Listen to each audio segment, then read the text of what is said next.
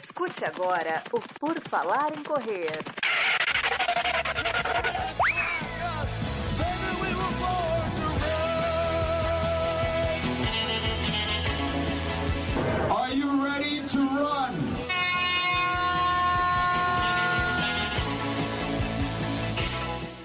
Começa mais um episódio do podcast do Por Falar em Correr. Estamos novamente aqui, querido ouvinte. Toda segunda, toda segunda sai um episódio, né? Por enquanto estamos mantendo essa rotina, você sabe. E hoje mais um que a gente vai conversar com alguém que corre e com alguém que entende do, do assunto, quando o assunto é, é medicina esportiva, quando são dores de corredores. Nós temos aqui de volta para participar conosco a doutora Ana Paula Simões. Tudo bom, Ana? Seja bem-vinda. Tudo bem, animadíssima para encontrar você de novo pessoalmente e falar aqui com o pessoal que é realmente é engraçado. Você falou, foi recorde de audiência, teve um feedback super positivo. Enio, um monte de gente que ouviu seu podcast me procurou depois nas redes sociais para tirar o resto das dúvidas que sobraram. Então, é muito positivo também fazer parte disso. A gente alcança muito mais pessoas, né? É verdade, a gente vai juntando, né? O pessoal, como a gente falou em off, o pessoal gosta da. Quer dizer, gosta não, o pessoal tem dor. E daí a gente, todo mundo tem alguma dor para falar, né? Exatamente, Entendi. as pessoas acabam ouvindo esse podcast, colocam um título assim, não tenha dor, tenha dor, vem aqui, alguma coisa assim, chamou de dor, as pessoas falam assim, caramba, eu vou lá para tentar captar alguma informação para não me machucar e não parar de correr. Exatamente, e falando em parar de correr e correr, essas coisas todas, vamos, antes né, de trazer, provavelmente o pessoal que está nos assistindo no YouTube, o pessoal que está ouvindo depois no Spotify, saiba que você pode participar, né, ao vivo, nos ajudar a fazer a pauta do, do programa, antes da gente entrar em dores, lesões, essas coisas aí, quero saber da, da vida de corredora da doutora Ana Paula, porque a gente conversou no passado Ainda não tínhamos feito uma maratona, agora ainda não fizemos, mas estamos cada vez mais perto, é isso? A, o, o, longão já foi, o de 32, né? E agora só só resta a dita, né? Que dizem que agora é, vai na emoção os outros 10, né? Eu falo, caramba, como que a gente chega a 32 e na hora aguenta 42? Porque no 32 eu quase estava morrendo, eu pedia água ali para parar. Muito complexo essa essa sobrecarga que a gente impõe no nosso corpo, mas de certa forma eu vejo o meu torno, que todo mundo que faz maratona, ele tem o mesmo, mais ou menos o mesmo discurso que a gente faz o pico 32, 34, já vi até pessoas fazendo 36, e lá na hora realmente a gente acredita no, na, na mente, no impulsionamento das pessoas que vão torcendo para completar. Então, eu acho que eu estou pronta. Eu cheguei nos 32, consegui completar o treino. E agora vai descendo o fluxo, né? O, a quilometragem, o volume, e a gente vai se tornando mais forte. Mas por enquanto eu tenho que trabalhar um pouquinho a mente, que é, é foi uma das coisas que pesou no final desses 32, viu? É muito longo? É, é, eu acho que eu fiquei um pouco desestimulada, cansada, talvez é, despreparada do ponto de vista o que, que vai acontecer comigo quando chegar nesse volume. Então, sabe aquele medo do desconhecido? O quarto tudo escuro, você fala: será que eu tenho que abrir essa porta? Que medo de abrir essa porta, sabe? É uma porta desconhecida para mim. Então, é um medo que a gente tem que superar e é uma briga interna. Não dá para você pegar essa informação de outra pessoa. Abre que atrás da porta não tem nada, abre que você vai receber um prêmio. Cada um vai receber uma surpresa quando abrir essa porta do desconhecido. Algumas pessoas vão ter dor, cãibra, outras vão ficar felizes, eufóricas. Eu fiquei extremamente cansada a ponto de no final não conseguir nem andar direito, assim, eu estava realmente moída, como se diz, Aí eu estava junto com a Simone, ela fez um alongamento ali, eu consegui me recuperar. Ela falou: Ana, alonga, mobiliza as articulações, faz de certa forma algum tipo de desaquecimento para o seu corpo, porque nem andar eu conseguia. Então, eu deitei no chão e ela pegava o quadril, a perna, me alongou. E essa é uma dica que eu dou assim para todo mundo. Tenta fazer de alguma forma o seu corpo se manter em movimento, leve, né? Obviamente, e tenta de alguma forma fazer uma recuperação que hoje está na moda aquela coisa de recover. Eu fiz um de 30, não fiz nada. O segundo de 30, eu fiz gelo. E nesse agora eu fiz gelo e massagem. E posso falar que foi o que no dia seguinte eu acordei bem para trabalhar fazer um recovery foi importante nessa né? recuperação pós-treino longo. Fez toda a diferença para mim, pelo menos. A não ser que também o meu corpo já estava acostumado com aquele 30 depois do 32, ele não ficou tão machucado, né? Mas é uma descoberta fazer longão assim tão extenso para quem está na novato. Porque, né, a, você falou do desconhecido, quando você abrir a porta, você vai estar tá em Nova York, é uma estreia muito, né? Ah, que estreia em Nova York deve ser interessante. Deve ser, deve ser legal. Mas eu queria falar uma coisa para os ouvintes, viu? Foi uma coisa inusitada. E a minha sugestão de quem vai fazer uma primeira, geralmente fazer uma aqui no Brasil, uma coisa onde você possa esquecer alguma coisa pega, lembra e faz por um ambiente mais tranquilo, porque eu vejo que tudo na vida é um acúmulo de aprendizados, né? Então eu estou fazendo meus treinos nos longos e errando, esquecendo fone, esquecendo coisas que já esqueci gel no longo. Então são coisas que agora eu vou fazer um checklist para levar na mala de mão, que é importante também não colocar na mala grande, né? Para essas últimas duas, três é, maratonas, eu vi relatos próximos de pessoas que a mala foram extraviadas e a sorte é que eles levaram tudo na mão, na mala de mão, para correr. Então, eu, é, uma, é uma lista de coisas muito importantes que geralmente é, eu fiquei refletindo. A gente fazer a estreia lá fora é, é uma logística muito mais complexa do que você inaugurar no Brasil, ter uma experiência e depois ir sonhando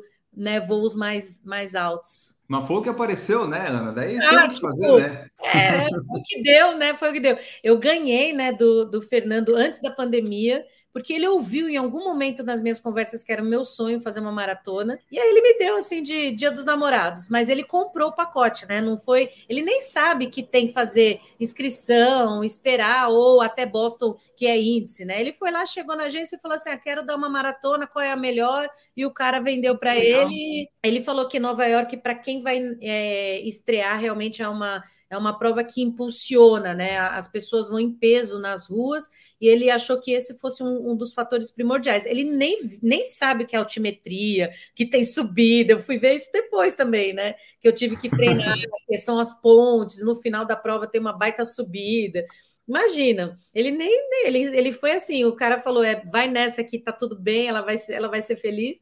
E realmente, é o, o, que eu ouço muito é que é uma prova excepcional do ponto de vista de mente, assim, as pessoas realmente te levam, né? E é isso que eu acredito que vai ser os meus últimos 10, né? Porque eu só treinei até o 32. É, porque a gente nunca treina mais que 32. Às vezes o pessoal às vezes vai até uns 34, 35, mas sempre vai faltar aqueles quilômetros que a gente só descobre na hora, né? Como é que vai estar o corpo. Exatamente. E eu, eu costumo treinar bastante o sorriso e, e a mente para estar tá ligado no botão assim, tá tudo bem, para o cérebro acreditar que tá tudo bem. E o Kipchoge, ele relata isso, né? Que ele tenta manter o sorriso, para o cérebro sempre retroalimentar a positividade, que o corpo está com dor, mas você tem que estar tá ali no momento ok, né? Que está tudo bem, que vai dar certo. Então, a, a ideia de manter essa positividade nesses 10 quilômetros e sendo em Nova York vai me trazer uma felicidade muito grande de conseguir esses 10 impulsionadas pelas pessoas. Aí lá tem bastante, lá tem bastante pessoas. Lá Vai ser, vai ser uma boa, uma boa estreia, uma boa estreia, uma boa estreia. Mas gostei do presente, gostei, gostei da, da proatividade, assim. Tudo bem que o percurso talvez não seja o melhor para mas é Nova York, então é um presente legal é. de ganhar. Aí tem, tem, tem, um detalhe antes. Hoje eu atendi o Paulo da Iguana, né? E ele falou assim: Ana, lá em Nova York, eles fazem concurso nos bairros para quem vai levar mais pessoas ou mais estímulos para as pessoas. A gente tem que trazer isso para o Brasil. Então é legal também já falar aqui que, galera, vamos incentivar a sua maratona na cidade. Uhum. Vá, não porque tem alguém que você conhece, vai pela sua cidade. Porque quando você leva uma maratona, você leva turismo, você leva outras culturas, né? Você levanta o nome da, da do seu país para outras pessoas. Então, vale a pena você também, quem está ouvindo, estimular, mesmo que não for ninguém conhecido, ir lá e torcer pelas pessoas, né? E ele falou que aqui no Brasil essa cultura a gente está começando esses estímulos, mas a gente tem que, quando tiver aí alguma prova legal, Enio, põe para a galera aí para fazer uma bagunça. Fazer um grupo, sabe, juntos ali por falar em correr, levar uma bandeira, sabe? Eu acho que é, é por aí também. Sim. Não, é, ajuda bastante, né? Porque tem várias organizadoras agora, tipo Porto Alegre vai fazer, Floripa talvez faça, o Rio já faz, né? Que é 21 num dia, 42 no outro. Isso leva mais pessoas para a cidade, porque a pessoa tem que chegar antes, e daí faz todo. Então, tudo isso aí tem que funcionar. E se o pessoal for para a rua, melhor, né? Porque daí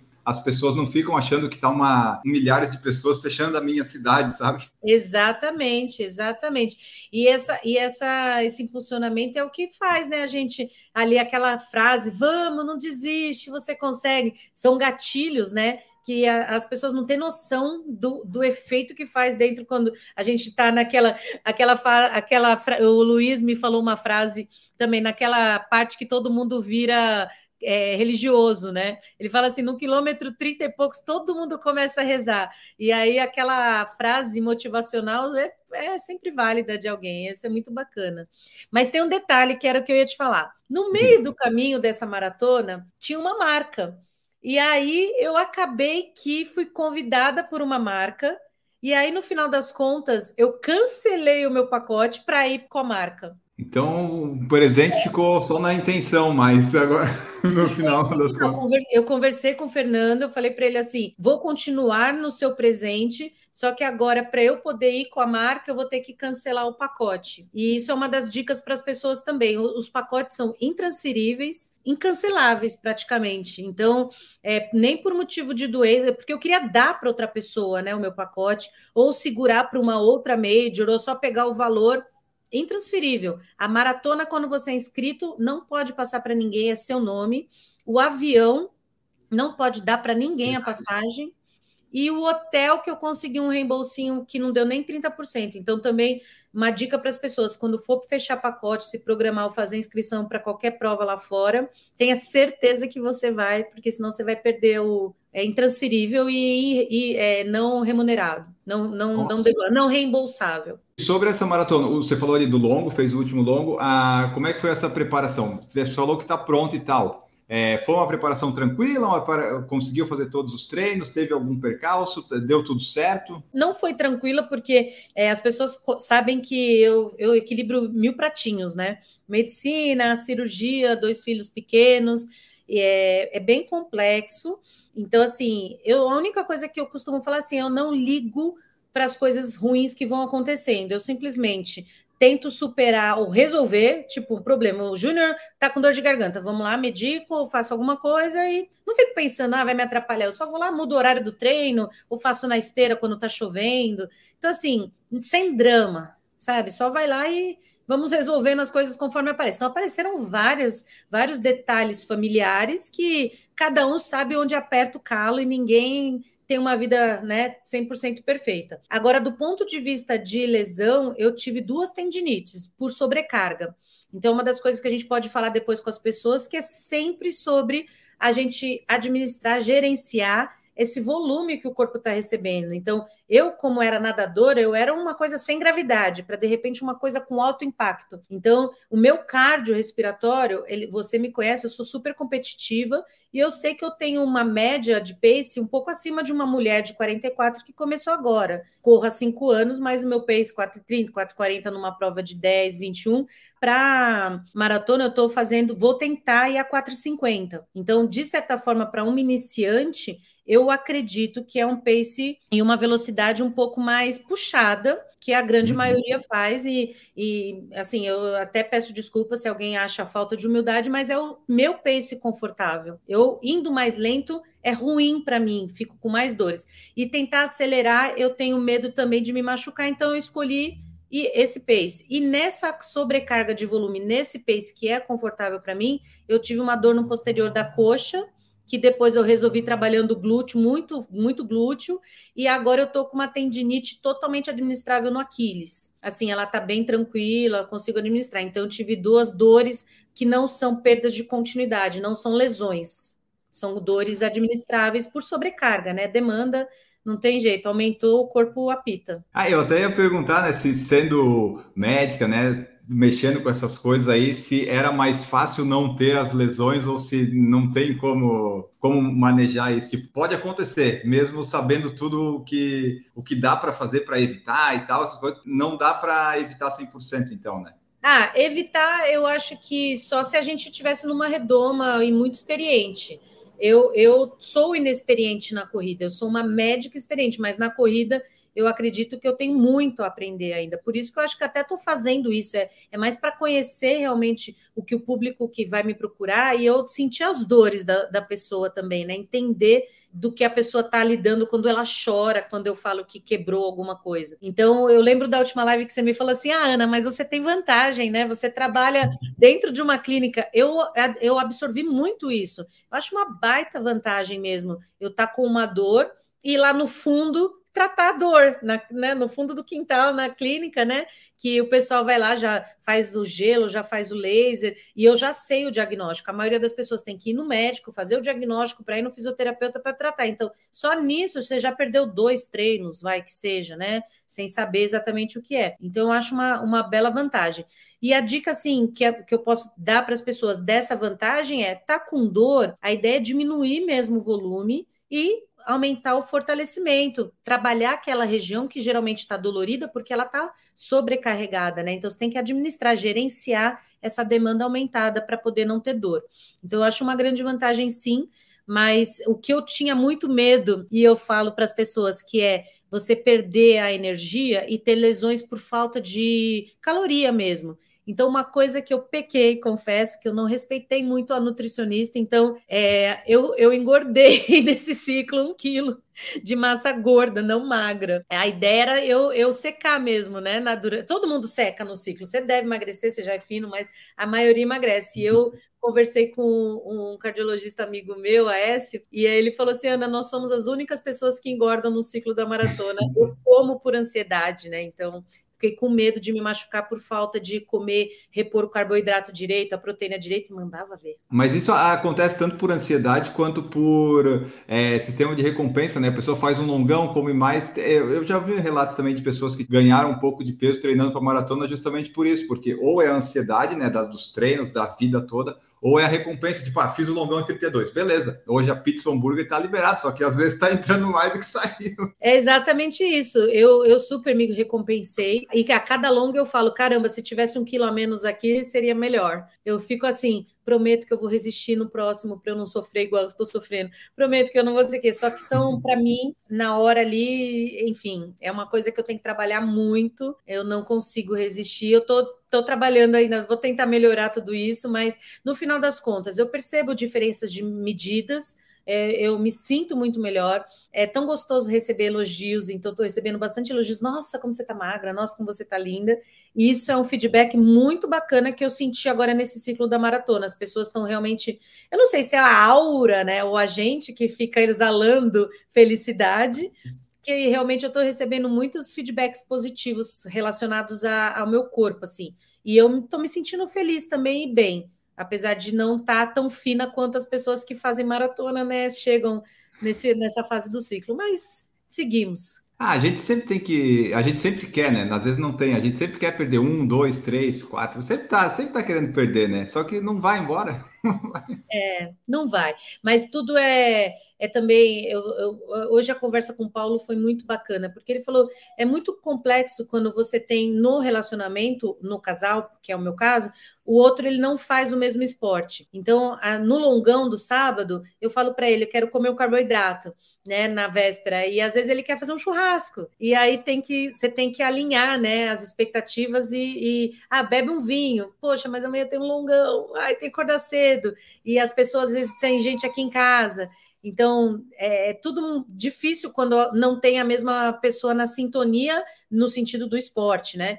E aí eu acabo comendo junto com ele mais coisas e saio da dieta mesmo, porque ele falou isso, Ana, você vai ser feliz, né? Não tem como você querer tudo que é a performance que eu adoraria ter, é, ser uma atleta não só amadora, um pouquinho mais, né? Pegar aquela pegada de, de mais é, forma que eu acho que deveria ser mas o que você me perguntou sobre a planilha, eu consegui, os longos todos foram cumpridos. O que, que eu, eu fiz também que eu acho importante falar? Nos dias que eu estava mais cansado ou com dor, eu não fazia o treino de velocidade. Eu rodava e fazia coisas mais leves. Então, essa questão de você aumentar a velocidade é para aumentar a sua capacidade, seu VO2, e ter esse realmente essa, esse giro maior para o seu corpo depois te dar na maratona mais capacidade. Então eu falava assim, não quero mais capacidade, eu vou me poupar para não me lesionar. Então eu achei que foi uma coisa bem positiva. Porque no fim das contas você falou ali do ritmo da maratona, mas a maratona vai ser para completar, né? Então, tipo, não precisava ficar mais rápida, né? A primeira não é para você ficar mais rápido, só se você fosse profissional. Não tem RP, né, para bater, não tem, é tipo Exato. completar. O tempo que eu completar, depois a meta ser atingida. Então não posso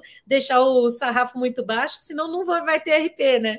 É isso que eu ah, é penso, é, é completar, é completar. Meu grande objetivo é completar o, o, Marcos Paulo ele escreveu esses dias assim, porque teve muita gente que quebrou nas maratonas que tiveram.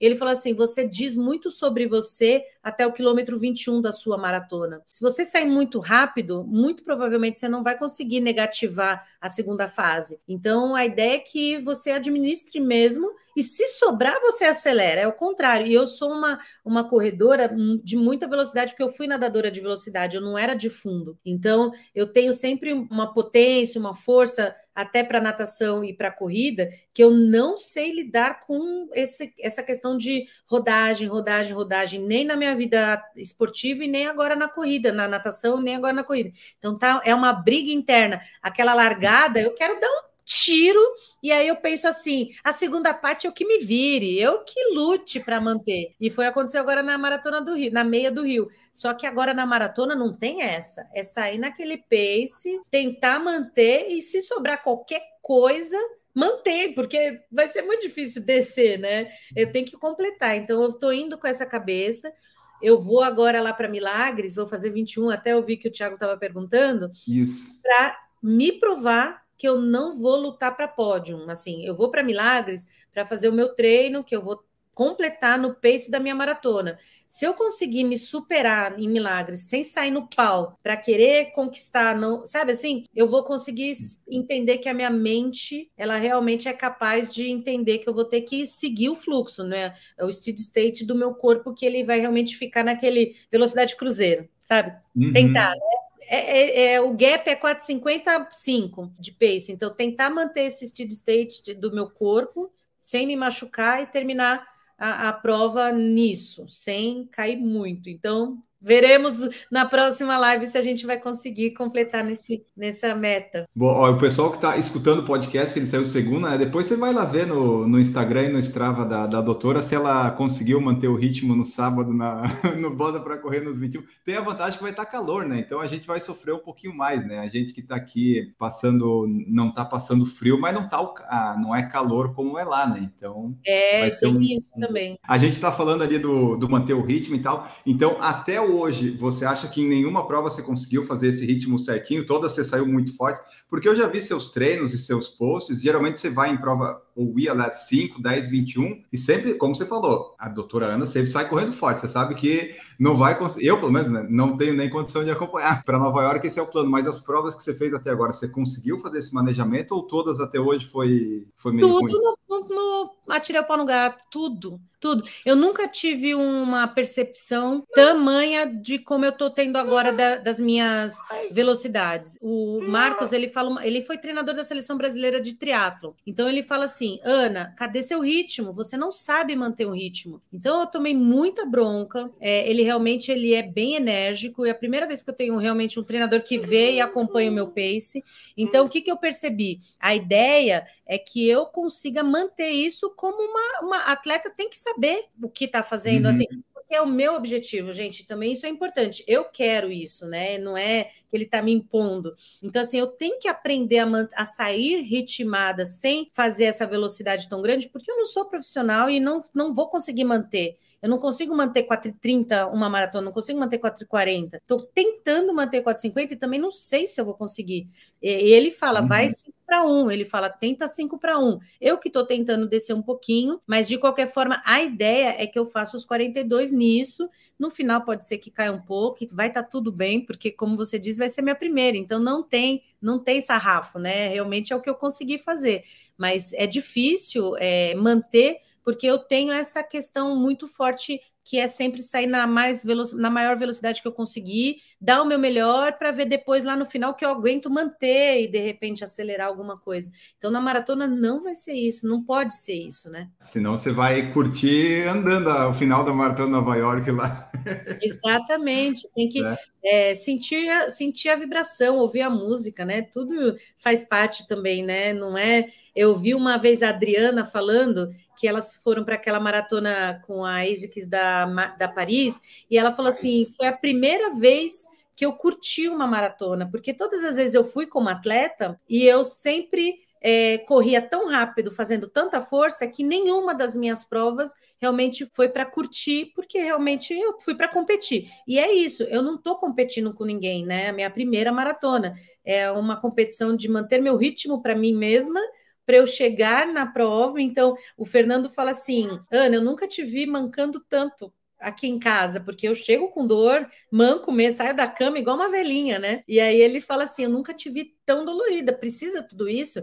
Você, é melhor você ir só para se divertir. E ele fala tanto isso que às vezes você vai falando: caramba, é isso mesmo, é sobre se divertir, é sobre ah você estar feliz. Eu quero ver minha mulher feliz. Eu não dei essa maratona para ela ficar machucada aqui em casa, né? Só que é uma coisa que eu gosto também, de sentir. É que a sua diversão é, é essa, né? A nossa diversão, às vezes, é correr um pouquinho mais forte, é chegar quebrado mesmo. Às vezes é, é isso. isso, né? É sentir essa dor do, do pós também. Que é lógico, durante o processo é, é, muito é difícil explicar. É, eu não gosto de ir devagar, só isso. Eu não gosto, não, não me faz bem. Quando são né, os regenerativos e, os, e os, os, treinos lentos, eu faço lento mesmo, porque eu sei que é para isso. Mas não é um não é prazeroso. Ó, o pessoal que está nos ouvindo no Spotify sabe pode participar aqui no YouTube, que nem o pessoal que, se, que chegou aqui, ó. Thiago Mota está aqui, Fernando Ferreira também, o Décio Prates está aqui dando os parabéns, né, para a doutora, porque hoje, quando a gente está gravando, é dia do médico, né? O Eduardo, é, que é lá de Arequipa, do Peru, está aqui também. Boa noite a todos. Juliana Gaspar, feliz dias do médico para médico ortopedista, mãe atleta mais dedicada e incrível do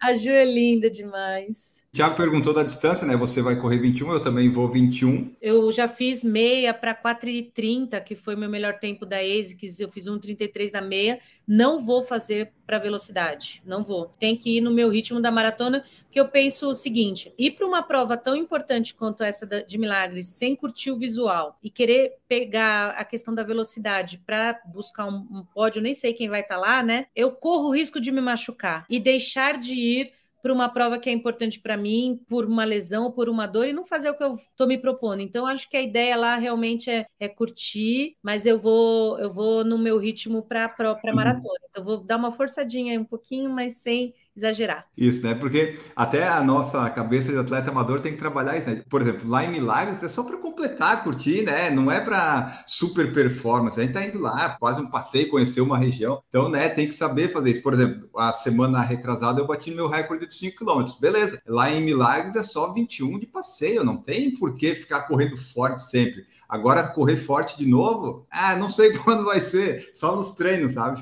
Exatamente, exatamente. Você tem que ter as prioridades da sua vida. Não dá para você querer toda hora ir para pódio, né? Toda hora fazer seu RP. Você tem que saber deixar bem claro os objetivos da sua vida, senão é aquela coisa, não dá para ter tudo, né? E a minha grande prioridade agora é ir. É, eu fico imaginando, poxa, é a Michelob que tá, sabe, é uma marca mundial que está investindo né, nessa questão de fazer. Eu acho que é uma das coisas mais legais que eles estão fazendo, eles escolheram pessoas que nunca fizeram maratona, exatamente para dar para essas mulheres. São 50 mulheres do mundo, duas de cada país, então só vão duas do Brasil. E a ideia é a gente fazer uma reunião com a Catherine, eu não sei, os é, Schatzker, alguma coisa assim, do 261, que foi aquela que. Switzer. Switzer, isso, que na de Boston ela, né, ela correu a primeira mulher, então a gente vai ter um jantar com ela lá Vai ser incrível na, na, véspera. E vamos sair atrás da Elite também, né? numa tenda toda especial. Vai ser uma coisa muito, muito diferenciada. Ah, eu quero ver segurar o pace largando lá na frente. Então,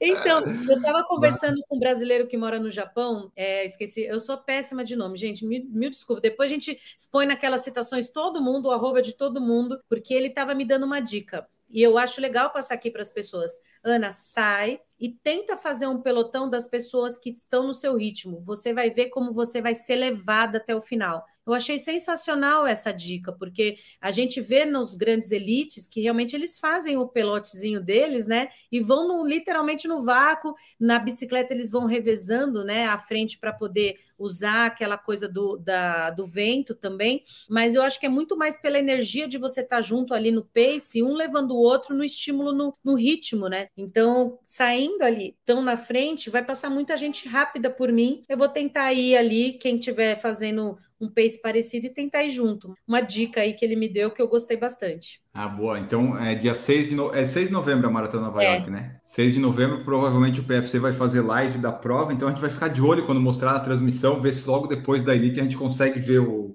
o pessoal da, da Mickey Love ali, né? Ver se a gente consegue identificar a doutora ah, e outras consegue sim. Eu vou tem aquele tracker, né? Eu vou tentar colocar lá no meu na meu Ah, a gente vai acompanhar. Ah, quando tem major assim, todo mundo que eu conheço no Instagram, eu boto aqui, eu fico olhando o tempo todo mundo.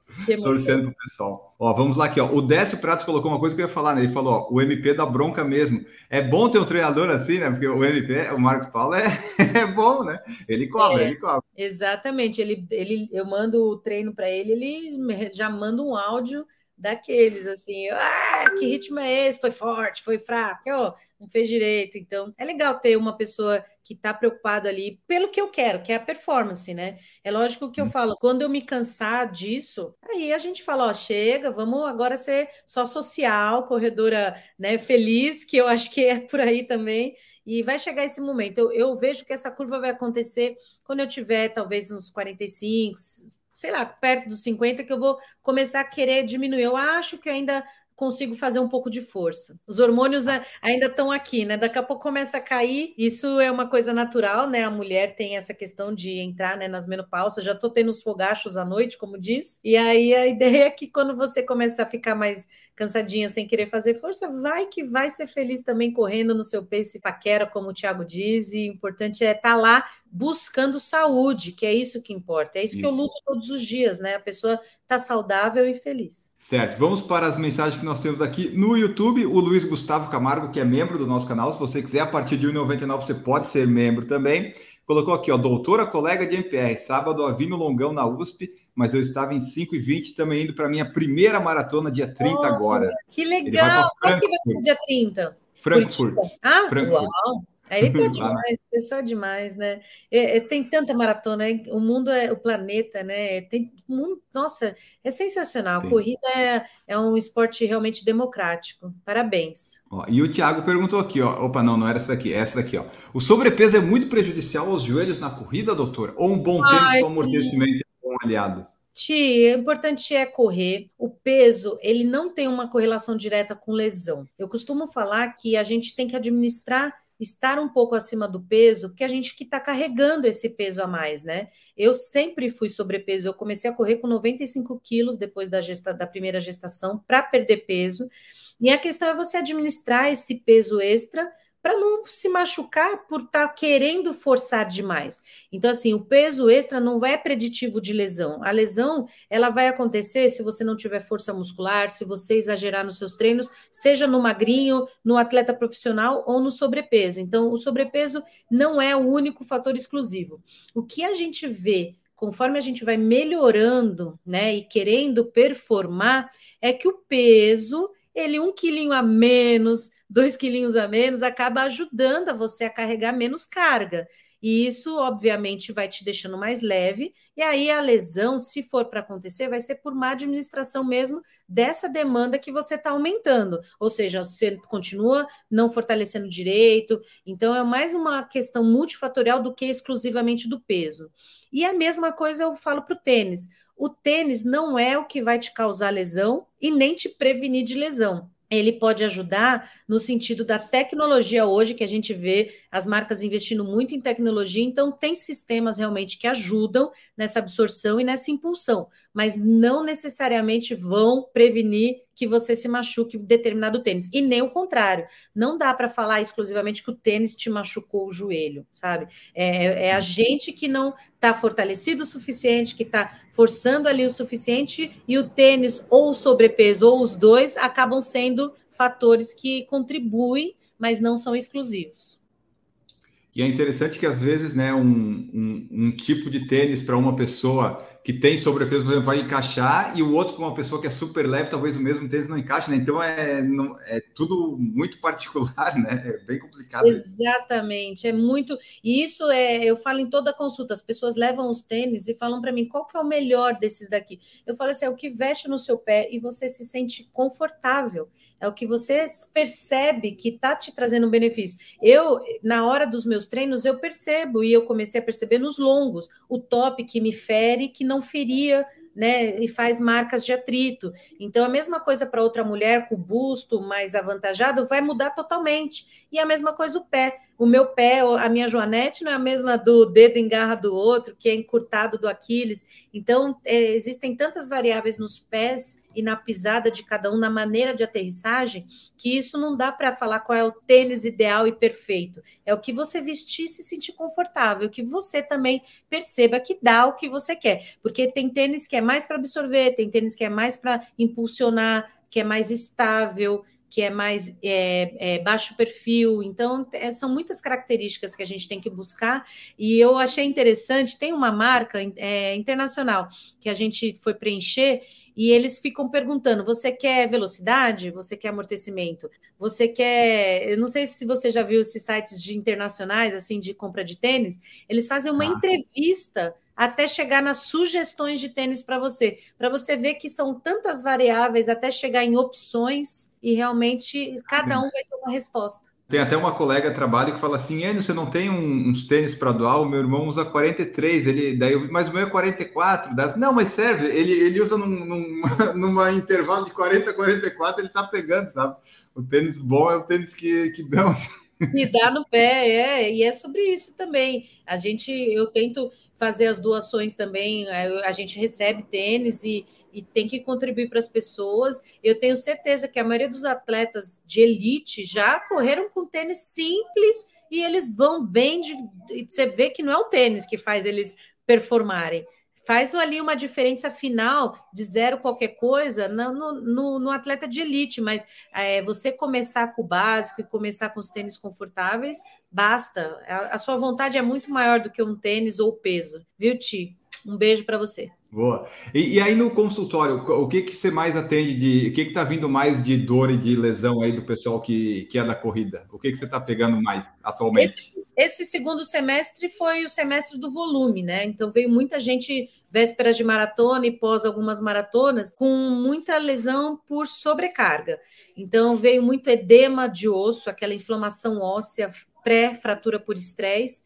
Tivemos muitas tendinites, Agora, eu tive poucos casos que eu suspendi a maratona. Uma, que foi até agora recente, que ela ia para Nova York com a gente, ela soltou o glúteo do, de uma partezinha do osso. Então, uma, foi uma rotura de 2,5 centímetros, o músculo descolou. E aí ela eu falei, não vai dar tempo de recuperar, a gente tem muito pouco tempo para a corrida. Então, ela conseguiu transferir de alguma forma para Valência, não sei como, né? Que eu acabei de falar que não dava, mas eu não sei se ela só perdeu algumas coisas, mas enfim.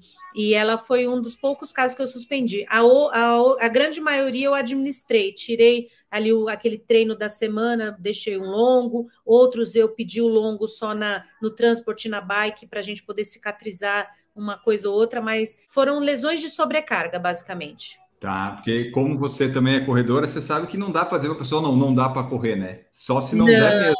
Não. Eu costumo falar que a gente só tira de uma prova de uma maratona em casos de ruptura mesmo, ou seja, o tecido ele perde a continuidade de alguma forma. Como que é isso? A gente tem um segmento, então o tendão ele segue e eventualmente ele rompe. Nesse caso, ele perdeu uma continuidade. Pode ser uma lesão parcial, um estiramento, uma lesão total, mas é uma perda de continuidade. Nesses casos que eu tiro para a pessoa não, não fazer a prova. na maioria das vezes, como é só um processo inflamatório, a gente vai ter que administrar como a pessoa lida com essa dor. Então, se é uma tendinite, a pessoa vai ter que me dizer: olha, eu vou conseguir correr ou não, é um edema ósseo, eu vou conseguir correr ou não, e a gente vai medicando, tratando e administrando essa carga. Agora, em casos de perda de continuidade, eu tenho que suspender, porque na maioria, se tiver um prazo muito curto, não dá tempo de cicatrizar. É uma questão né, de células, né? Eu não consigo estimular tanto essas células a fazer um trabalho além do tempo que é programado por Deus. É, né? Não tem como aí, não, não tem o que fazer. É igual acelerar uma gestação, é uma coisa que precisa a célula fazer, né? O crescimento e tudo mais. Então, é, ela me perguntou: ah, não dá para colar, não dá para acelerar. Eu falei.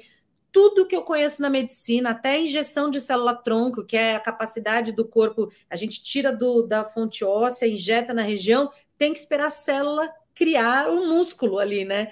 Então eu não posso fazer essa célula trabalhar mais no, do que o tempo dela. E além disso, que eu explico para todo mundo, não é só cicatrizar. Você tem que ter treinado para maratona ou para qualquer outra prova. Então, depois de que acabar o processo de colagem, né, dessa perda de continuidade, cadê o longo, né? Cadê o treino? eu atendi um retorno de Chicago de uma, de uma atleta que ela falou que ela esperou cicatrizar e foi, e foi fazer a prova com um longo de 26.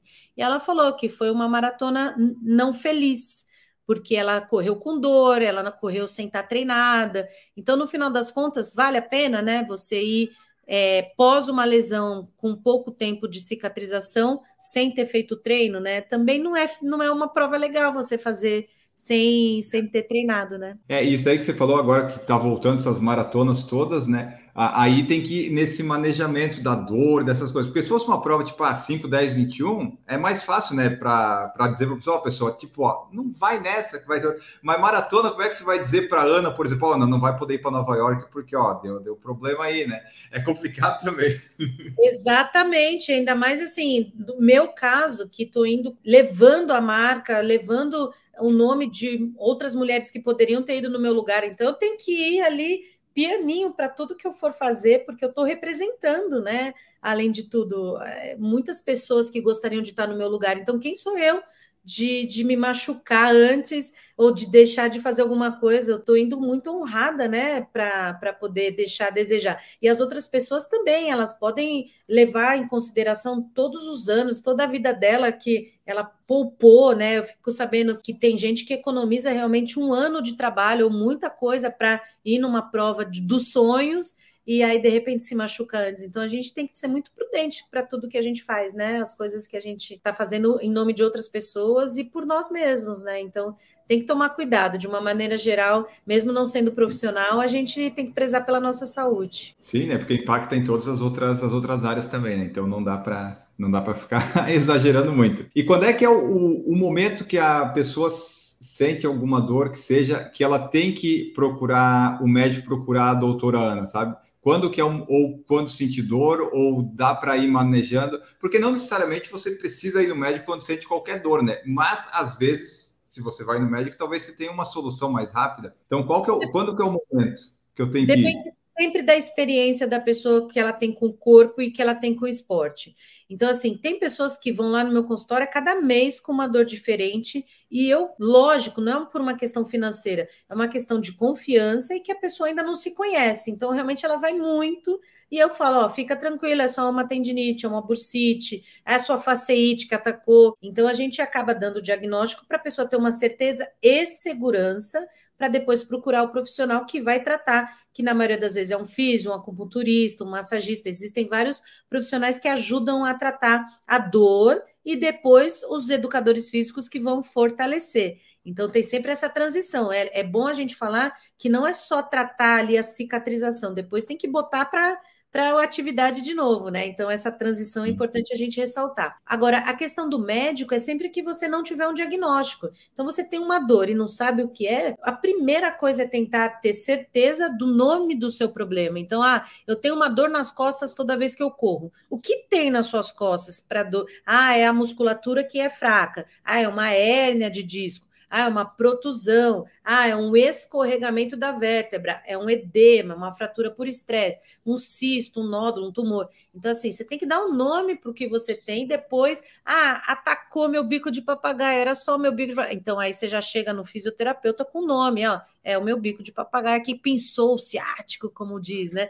Então, é tudo na vida você tem que ter um diagnóstico para depois tratar. A ideia é que você, durante um treino, sentiu aquela dor, já tendo um nome, reduz a, a intensidade, o volume e vê se dá para continuar. Se não dá para continuar, vai buscar um tratamento. Essa é a receita. Se você já se conhece, você sabe que aquela dor é do treino, aquela dor é do tiro que você deu com mais velocidade, é uma dorzinha que eu costumo falar que não te limita, não interfere na sua performance, nem diminui nada, sabe?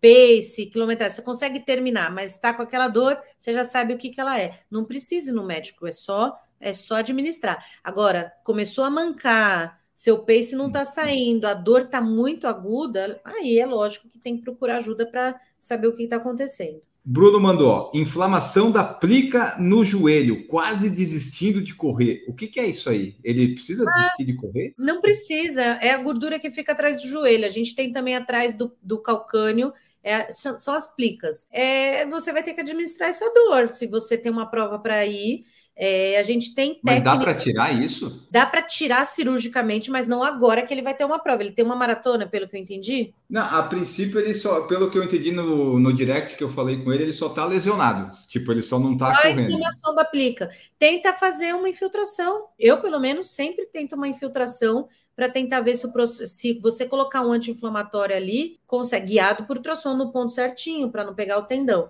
A ideia é desinflamar, aplica. É lógico que existem técnicas não invasivas, muito mais conservadoras e que são válidas, que eu tentaria em mim antes de infiltrar, lógico. É, laser, TENS, ultrassom, magneto, infravermelho, ondas curtas, máquinas que vão ajudar a desinflamar. E até mesmo anti-inflamatório, oral, tópico, de alguma outra forma. Então, existem técnicas para você desinflamar essa plica e tentar de alguma forma amenizar.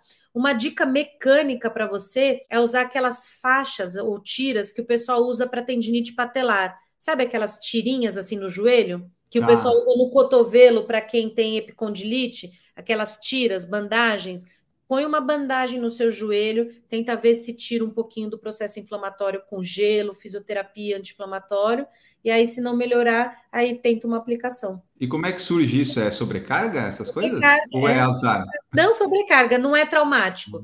Essa inflamação da plica, toda inflamação do nosso corpo, geralmente é sobrecarga. É alguma coisa que você fez que inflamou, e aí, nesse caso, o joelho dele. Aí também é uma coisa interessante depois, quando a dor tiver mais amena, ao pedir para alguém analisar ele correndo para ver se ele não está correndo sem fazer a, a, aterrissagem de forma correta, sobrecarregando o joelho também. Tá. Mas tem que desinflamar ah. antes de fazer a análise biomecânica. Hoje em dia, doutora Ana atende só corredores, pessoas do esporte? É, Nada! Especializada nisso ou agora vai tudo? Não, eu adoro atender atletas. Assim, se eu pudesse escolher, lógico, porque o atleta quer ficar bom de qualquer jeito, né?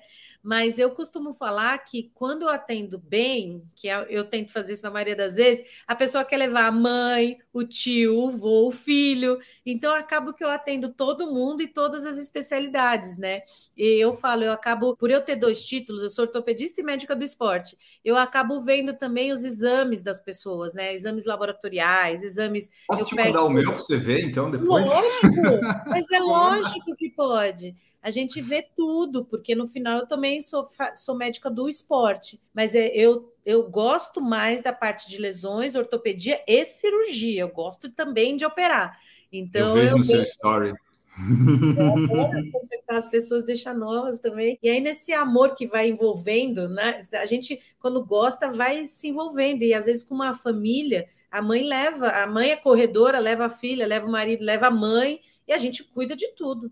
Vixe, Bom, bom saber. Ó, e daí as últimas mensagens que nós temos aqui do YouTube, o Décio falou que está com 49 anos e acabou de bater o RP de 5 km. Se começou tarde, vai ficar buscando melhor, é, melhoras por um bom tempo. Então, provavelmente você vai ficar mais uns 5, 6 anos tentando aí, Ana. Ele está falando isso porque eu falei assim, que eu com 44 e acho que vou ficar até uns 45, 46 querendo bater RP. É aquela história, a gente corre sempre por motivações, né? A minha foi, a princípio, peso, corpo, muito, eu sou muito ligada nessa questão de biotipo, e eu fui sempre nadadora e nunca gostei do meu corpo quadradão, as costas largas.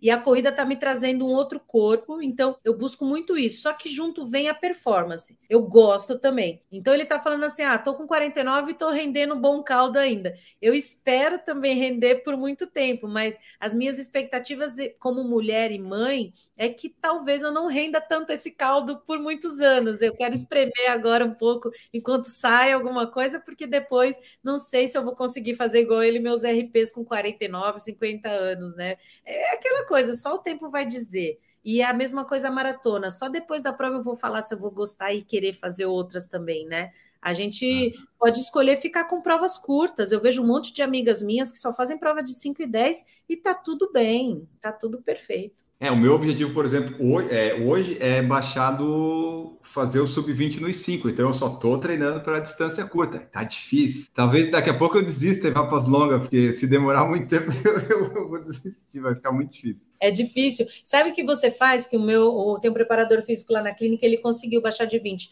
Faz tiro na esteira para o seu corpo entender como é rodar muito rápido. Você precisa fazer a, o seu corpo entender o alto giro, como ele é porque você não está sabendo produzir sozinho na rua, na, no asfalto. Então, vai na esteira, põe a velocidade lá que você quer e tenta manter ali 5 de mil. Ah, não consigo? Põe 10 de 500, sabe? E dá aquela pausa, gira, gira bem rápido. Aí a ideia é você conseguir manter aquele giro. Eu não sei para fazer sub-20 é 3,50, alguma coisa assim. 3,59. No limite é 3,59. É, faz tiros ali, 3,58, sabe? Tiros a 3,58 tenta depois ir aproximando até chegar a 5 de mil, depois 2 de 2,500, depois você sai para a rua para fazer um de, um de 5. Mas vai treinando na esteira o seu corpo a manter esse alto giro. Ele fez tudo na esteira, ele está fazendo uns testes para ele mesmo e ele conseguiu fazer sub-20 com quase 40, acho que 40, sei lá, bem mais assim. Não vou falar a idade, senão ele vai ficar chateado. A mais de 35 mas... que a minha, né? Mais que 35. Ah, exatamente. E ele fez isso, ele foi fazendo, lógico, é, intercalava um pouco de rua e esteira, e é uma dica que eu dou que foi o que eu fiz também. Eu não entendia muito velocidade, eu não conseguia fazer rápido os meus tiros. Aí eu peguei essa, não lembro, desculpa a referência, de treinar na esteira essas velocidades. Eu só conseguia 30 segundos, nem isso. E já cansava. E aí eu fui aumentando, aumentando até conseguir colocar essa velocidade na rua. Perfeito. E a última mensagem aqui da Letícia Freitas, que é membro do nosso canal. Ana, meus parabéns. Tenho 48 anos e fiz a primeira meia este ano, sonhando com uma maratona para quem sabe daqui uns dois anos. Ai, que lindo é isso. Faz metas alcançáveis, coloca sempre na, na, sua vida objetivos que você consegue e dá o prazo para eles. Você vai ver que vai dar tudo certo. A gente tem que. A nossa vida precisa de sonhos, né? Para a gente poder se manter com a chama acesa. Então, se você não tem esses sonhos, essas metas, acaba sendo uma vida que você vive para os outros, né? Para a família, para os filhos, para os amigos. Você tem que ter sempre suas metas. Então, continue sendo essa mulher forte e vai atrás da sua maratona sim. Boa, maravilha! Então tá, pessoal, esse foi aqui nosso episódio com a doutora Ana Paula Simões. Hoje ela tinha um tempo um pouquinho mais curto, mas é bom porque vocês ficam com vontade para as próximas, que a gente sabe, né? Quem tá ouvindo aí ou teve ou vai ter, espero que não tenha, ou ter, né? Sempre tem alguma dor, alguma lesão para tirar dúvidas aqui. E esse foi nosso episódio, nossa conversa com a Ana, que vai estrear na Maratona de Nova York daqui a algumas semanas, poucos dias, faltam poucos dias para ela estar lá na linha de largada. Só me resta te agradecer, Ana, por participar aqui. Deixa a tua mensagem final, teu tchau, redes de contato, essas coisas todas e muito obrigado. Ah, eu que agradeço, é sempre uma honra estar aqui com vocês. Peço desculpas que eu, eu subornei meus filhos aqui com doce para eles não atrapalharem, eles vieram, então o pessoal que está ouvindo talvez teve um gap aí com eles, mas é a vida real, né, como ela é. E eu vou estar sempre aqui para responder responder. Aqui está o arroba, então acho uma maneira mais fácil de achar nas redes sociais e eu respondo sempre que eu posso meu direct, às vezes não com a expectativa que vocês querem, porque eu gostaria de falar mais com vocês, então às vezes eu sou lá meio que rápida, mas insiste que eu estou sempre ali online para poder tirar as dúvidas de vocês. Agradeço, Enio, o convite e a gente se vê na sexta. Exatamente, estaremos indo, estaremos em Milagres. Daí você que está ouvindo esse podcast segunda, nós já estivemos e já corremos por lá. Daí você vai lá conferir no, no Strava da, da doutora se ela manteve o ritmo como proposto pelo, pelo treinador. Nós ficamos por aqui nesse episódio, voltamos no próximo. Um grande abraço para vocês e tchau!